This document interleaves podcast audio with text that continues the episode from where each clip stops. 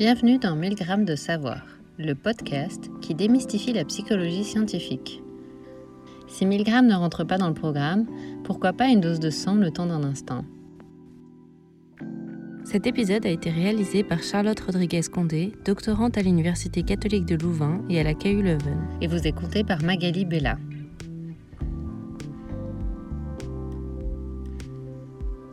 La recherche en psychologie du travail montre que le travail est associé à la satisfaction de nombreux besoins essentiels qui dépassent les besoins matériels.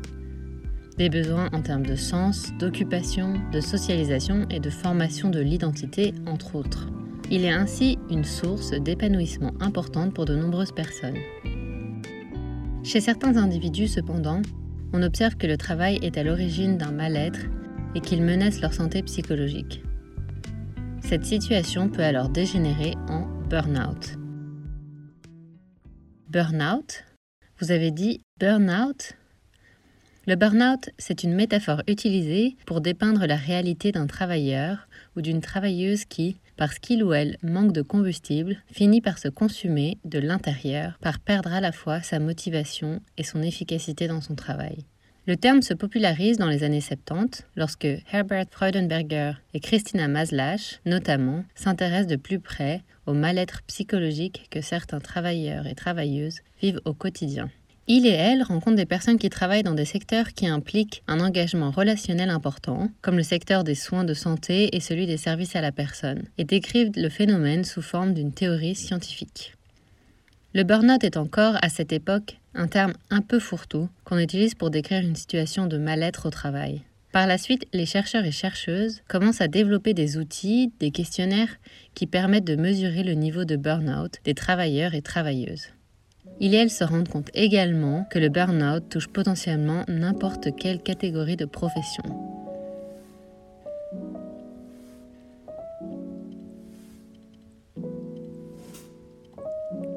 Et donc, le burn-out professionnel, c'est quoi exactement d'un point de vue scientifique? C'est une excellente question, parce qu'il faut bien réaliser qu'après 50 ans de recherche sur le sujet, il existe plus d'une dizaine de définitions différentes du burn-out dans la littérature scientifique.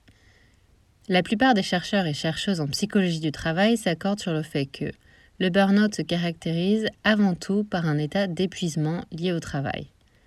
Beaucoup estiment que le burn-out va également de pair avec une perception négative du travail. Celles et ceux qui souffrent de burn-out auraient une attitude cynique envers leur activité professionnelle et le sentiment de ne plus faire correctement leur job. Mais il serait faux d'affirmer que le consensus est total sur le sujet. Il y a encore pas mal de débats autour de la nature profonde du burn-out, autour de ce qui se cache derrière cet état d'épuisement et de ce qui l'englobe.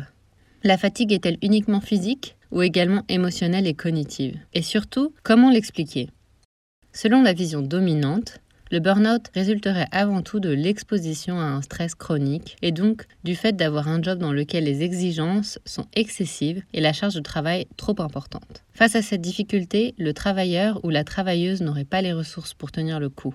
Il y a néanmoins d'autres chercheurs et chercheuses qui ne sont pas tout à fait de cet avis. Ils estiment par exemple que le burn-out serait principalement la conséquence d'un travail qui frustre et déçoit parce qu'il ne contribue pas à donner un sens à l'existence. L'état d'épuisement proviendrait alors davantage du manque de motivation à réaliser un travail qui n'a pas de sens que d'un état de surmenage.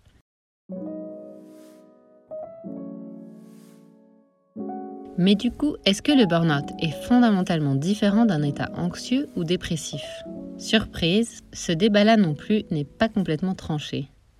Sans doute parce que même si le burn-out est, par définition, enraciné dans l'expérience au travail et donc focalisé sur la sphère professionnelle, il peut être favorisé par d'autres troubles psychologiques plus généraux et en favoriser d'autres à son tour. Il devient alors parfois difficile de faire la part des choses.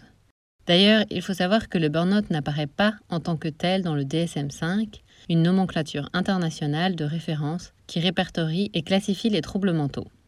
Si certains pays comme la Suède ont décidé de faire du burn-out un diagnostic médical à part entière, ils font office d'exception. La plupart du temps, les médecins posent d'autres diagnostics officiels, tels que celui d'un trouble de l'adaptation ou d'une dépression, en sachant que rien ne les empêche d'identifier plus officieusement l'activité professionnelle comme centrale dans le développement du problème.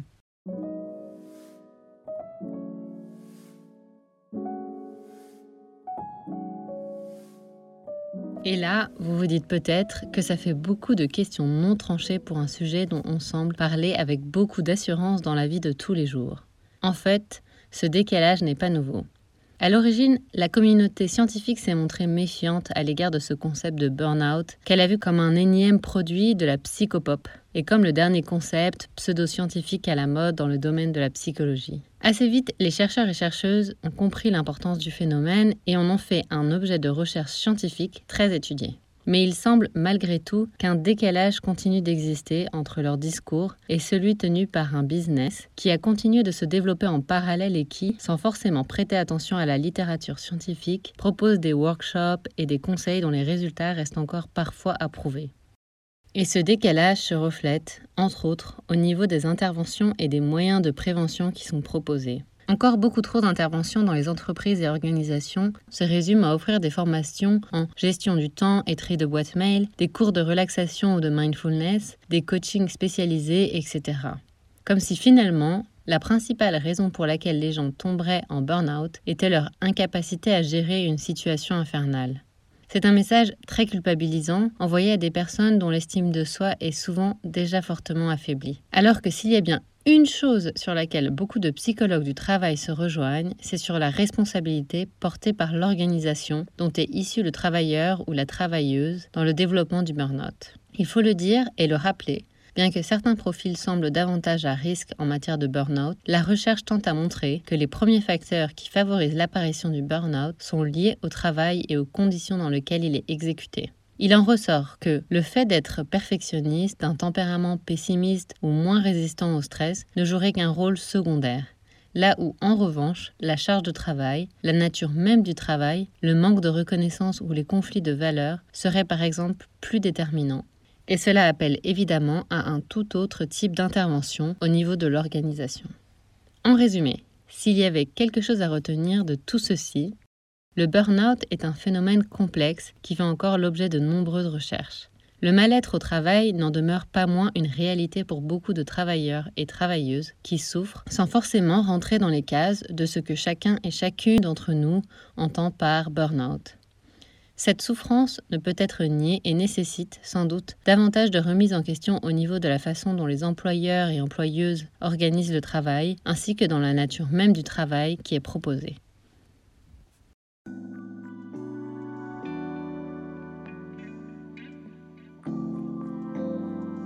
Merci d'avoir écouté cette capsule de 100 grammes de savoir réalisée par Charlotte Rodriguez-Condé, doctorante à l'Université catholique de Louvain et à la KU Leuven. Nous vous retrouvons très vite pour de nouveaux épisodes passionnants. N'hésitez pas à consulter notre site migram.ulb.be qui contient des informations complémentaires où vous trouverez notamment le texte et les références.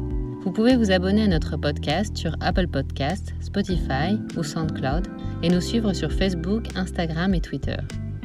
Si vous aimez ce podcast, n'hésitez pas à nous soutenir en nous laissant des étoiles sur Spotify, iTunes et Facebook. Votre soutien compte beaucoup. À très vite